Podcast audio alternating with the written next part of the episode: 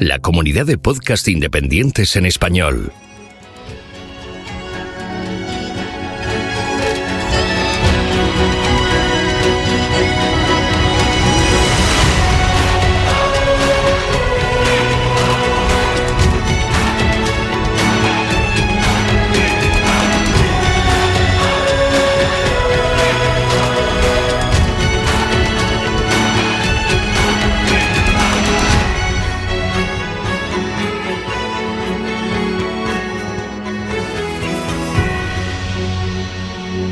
Bienvenido a GeoCastaway.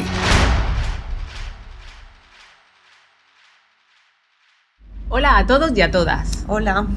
Somos Desiree Palomino y Olga Sánchez, científicas marinas del Instituto Español de Oceanografía, que trabajamos en el grupo de investigación de Geociencias Marinas.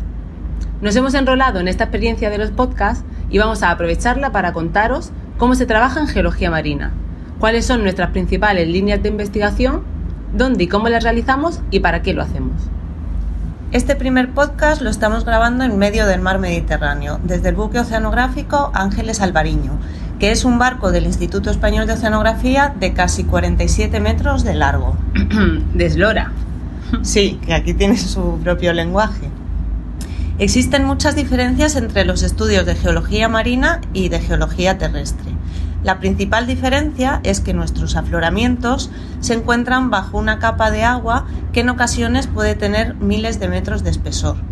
Por tanto, para nuestras salidas de campo necesitamos un barco que cuente con diferente equipamiento para realizar nuestros estudios. Los trabajos que realizamos en la mar, sean de un día o de varios meses, se llaman campañas oceanográficas. En esta campaña vamos a estar 21 días embarcadas dedicadas al proyecto Life in Temares, trabajando las 24 horas del día por turnos y no dejamos que el buque descanse ni un segundo, ya que tenemos mucho trabajo y hay que aprovechar el tiempo. El nombre completo del proyecto es Gestión Integrada, Innovadora y Participativa de la Red Natura 2000 en el medio marino español, aunque todos lo conocemos como Intemares. Tras este título se esconde la necesidad de proteger el medio marino, y para ello se están estudiando distintas áreas de los fondos españoles con el objetivo de declarar las zonas marinas protegidas para el año 2024. En esta campaña exploramos varios montes submarinos que se encuentran en el canal de Mallorca, entre las islas de Ibiza y Mallorca. Hemos embarcado un equipo de ventólogos del Centro Oceanográfico de Baleares. Los ventólogos son biólogos que estudian los organismos, tanto la fauna como la flora, que viven en el fondo del mar, y geólogos del Centro Oceanográfico de Málaga. Todos trabajamos codo con codo bajo la coordinación del jefe de campaña, que en esta ocasión es Enric Masutí, del Centro Oceanográfico de Baleares. Ahora vamos a hacerle un par de preguntas para que nos cuente cómo va la campaña. Hola Enric. Hola, buen día, Queremos aprovechar que estamos en plena campaña oceanográfica para que nos cuentes qué tienen de especial estos tres montes submarinos en el mar de Baleares. Bueno, eh, son, como has dicho, tres montañas submarinas que se elevan desde unas profundidades eh, de unos mil metros de profundidad eh, y pueden llegar hasta 100 metros de, de la superficie. Por tanto, estas elevaciones submarinas a priori en general los montes submarinos suelen ser zonas de em, ecosistemas especiales, eh, de ecosistemas eh, diversos, altamente diversos, y en algunos casos también eh, que presentan hábitats más vulnerables al, al impacto antrópico. ¿Y cómo es el día a día de un jefe de campaña en una expedición multidisciplinar como esta? Bueno, un poco, un poco atareado porque el objetivo es, es coordinar a un equipo de gente para, para que hagan los muestreos planificados. Evidentemente tú planificas eh, los muestreos, pero normalmente sueles ir, eh, sueles tener que cambiar lo planificado porque pueden surgir algunos problemas. De todas maneras, en esta campaña y en otras que hemos hecho esto, este, los que estamos ahora embarcados, es relativamente fácil coordinar porque es gente muy profesional y yo me limito a eh, intentar que todo cuadre y molestar lo menos posible. Entonces coordinas tanto al equipo de biología como al de geología, ¿no? Sí, eh, efectivamente, porque no solo se trata de coordinar trabajos, también se trata de, de que estos trabajos también uh, sean compatibles con los horarios de, de, de, trabajo del barco y los horarios de comidas, etcétera, del barco, con lo cual se trata un poco de coordinar, pero insisto, uh, es fácil hacerlo porque, porque la gente en este caso y en otros casos anteriores se suele coordinar casi solo. Vale, Intento descoordinar lo menos posible. y, y según tu experiencia, ¿cómo de importante es la geología en los estudios del Ventos? Eh, ¿Nos puedes decir qué aplicaciones tiene para vosotros la geología marina? Bueno, conocer, conocer el fondo, las características del fondo es muy importante para nosotros por dos razones. La primera y fundamental es porque según el tipo de fondo, determina mucho la comunidad de biológicas que viven en estos fondos. No es lo mismo una comunidad que vive en fondos sedimentarios que una comunidad que vive en fondos rocosos. Por tanto, eh, es fundamental conocer la geomorfología, las características del fondo, porque ya te va a determinar un poco, podrás interpretar mucho las comunidades que tú eh, puedas encontrarte en el, en el, en el, en el Ventos. Aparte, uh, y esto lo aplicamos día a día en esta, en esta campaña, uh, también nos ayuda a planificar los muestreos de eventos. Conocer a priori el tipo de fondo uh, nos ayuda a, a, a, situar las estaciones de muestreo y también, no solo las estaciones, sino también, según la estación, según el tipo de fondo, a utilizar un tipo u otro de muestreador para obtener una buena muestra y por tanto poder obtener un buen resultado de los muestreos de cara a conocer mejor las comunidades bentónicas. Pues muy interesante, muchas gracias por tu contestación. Gracias a vosotras Muchas y gracias. Y aquí seguimos. Muy bien. Estás escuchando Geocastaway, el podcast de geología y ciencias de la Tierra. Nuestro trabajo como geólogas marinas en esta campaña se basa en adquirir y procesar datos de Cosonda Multiaz. Explica eso de Codesi. Pues una ecosonda no es más que un equipo que emite ondas de sonido que rebotan en el fondo del mar para luego volverlas a recibir.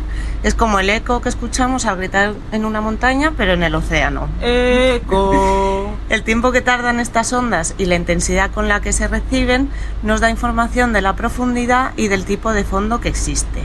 Con estos datos obtenemos distintos modelos y mapas que son fundamentales, por ejemplo, como ha dicho Enrique, para saber los mejores lugares donde tomar muestras de fauna marina y sedimento. Otra de nuestras tareas es la adquisición de esas muestras de sedimento y también de rocas del fondo marino. El muestreo se hace mediante dragas y usamos diferentes tipos dependiendo del tipo de fondo y de la cantidad de muestras que necesitemos. Esto depende del objetivo de la campaña. Usamos desde pequeñas cazoletas para tomar muestras de la superficie del fondo, es como si muestráramos con una cuchara, a testigos de sedimento, que pueden alcanzar varios metros de longitud a modo de pequeños sondeos. Y para que asistáis a una maniobra de muestreo, vamos a subir al puente de gobierno del barco porque ya estamos llegando a la próxima estación de muestreo. Vamos. Ahora estamos en el puente del barco desde donde se coordinan las maniobras. Estamos en una estación y vamos a hacer una draga SIPEC. Cubierta, estamos en posición. Vamos al agua.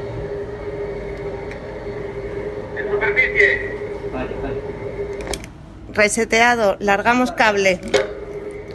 Estamos en la cima de un monte submarino a 110 metros de profundidad y vamos a esperar a que nos avisen desde cubierta cuando la draga llegue al fondo. ¡Moto! ¿Cuántos metros te han largado de cable? 120 metros, empezamos a virar. Ahora vamos a bajar a cubierta a ver qué ha traído la draga.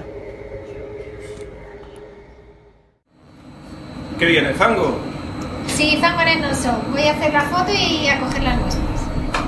Pues la draga ha sido válida. Vamos a muestrearla, así que os dejamos ya. Os esperamos en la próxima. Chao. Chao.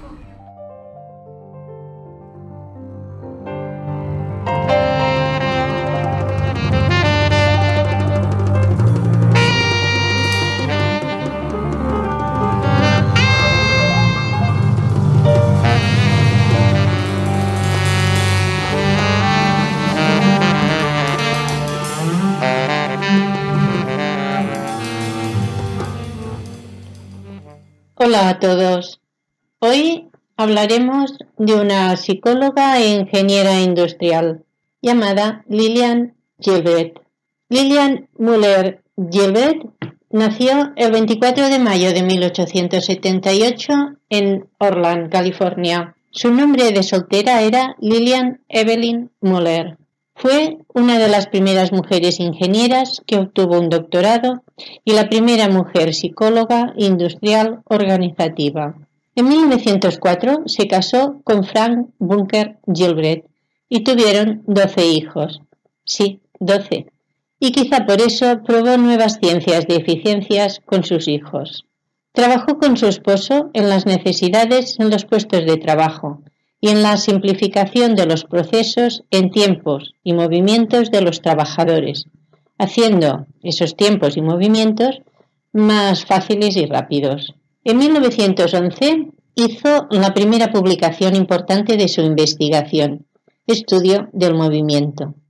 En 1915 obtuvo su doctorado en el área de psicología en la Universidad Brown. Compartió con su esposo la dirección de la empresa Johnson ⁇ Johnson, llevando a cabo dos estudios diferentes, uno de tiempo y movimiento y otro sobre la fatiga. Más adelante, a todo esto se le denomina ergonomía. Uno de los principales empleos que tuvo durante su carrera fue la de asesora oficial de los presidentes Herbert Hoover, Roosevelt, Eisenhower, Kennedy y Johnson. Con Lyndon Johnson trabajó en defensa civil, ayudando a crear lugares de trabajo en la rehabilitación de centros para discapacitados. Ella siempre se mantuvo activa en la investigación, la docencia y la escritura.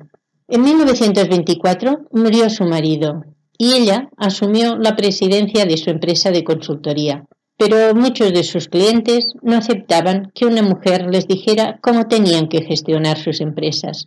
Pensaban que el lugar de las mujeres era la cocina y ella se propuso aplicar sus estudios sobre el movimiento en facilitar las tareas domésticas. Analizó la configuración de las cocinas de su época y las renovó totalmente. Creó nuevos elementos y una nueva distribución de la cocina que reducía el tiempo empleado en ellas. Creó nuevos diseños como el triángulo de trabajo, que determina la distancia desde la pica al horno. Buscaba proporcionar a las mujeres maneras más simples y sencillas de realizar el trabajo doméstico, permitiendo así que pudieran buscar trabajos remunerados fuera de casa.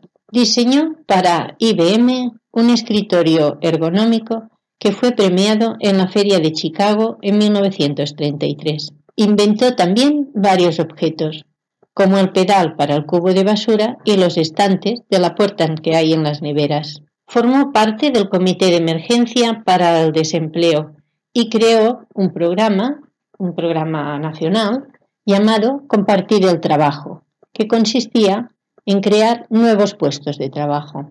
Lillian es conocida como la madre de la gestión industrial. Fue la primera mujer en ser elegida por la Academia Nacional de los Estados Unidos. La institución Smithsonian, en uno de sus museos que tienen en Washington, dedica una sala a matrimonio Gilbert y su retrato cuelga en la National Painting Gallery. Lillian Gilbert falleció el 2 de enero de 1972 a la edad de 94 años. Bien, espero que os haya gustado y hasta la próxima. Adeu.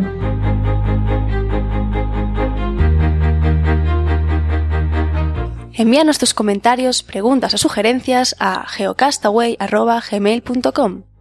Puedes escribirnos en nuestra web geocastaway.com. Búscanos en Facebook y en Twitter